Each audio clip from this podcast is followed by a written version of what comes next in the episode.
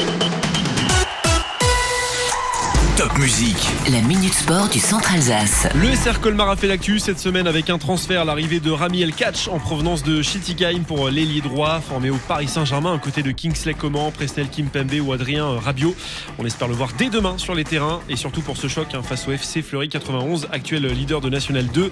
Coup d'envoi de Fleury Colmar à 18h30 et surtout l'occasion de se reprendre après le rendez-vous raté pour les Colmariens en Coupe de France.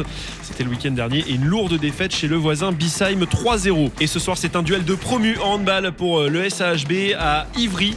Pourquoi Rendez-vous très important puisque euh, le SAHB n'a toujours pas pris le moindre point malgré des prestations plutôt encourageantes comme vendredi dernier euh, au CSI face à Aix. Donc voilà, à ne pas rater ce soir 20h30 sur Handball TV.